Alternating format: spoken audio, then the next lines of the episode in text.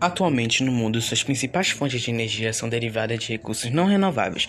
Exemplos deles são os petróleos, o carvão mineral e o gás natural, que são utilizados hoje em dia pelo seu grande valor energético, sua grande geração de empregos e por já existe uma grande produção em sua volta.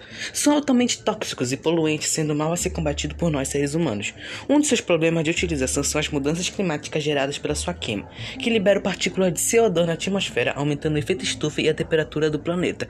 Projeções revelam que a temperatura temperatura do planeta pode subir até 4 graus Celsius durante os próximos 100 anos, com essa velocidade de poluição, causando a destruição de ecossistemas inteiros, derretendo as geleiras, aumentando o nível dos oceanos e extinguindo algumas espécies de seres vivos.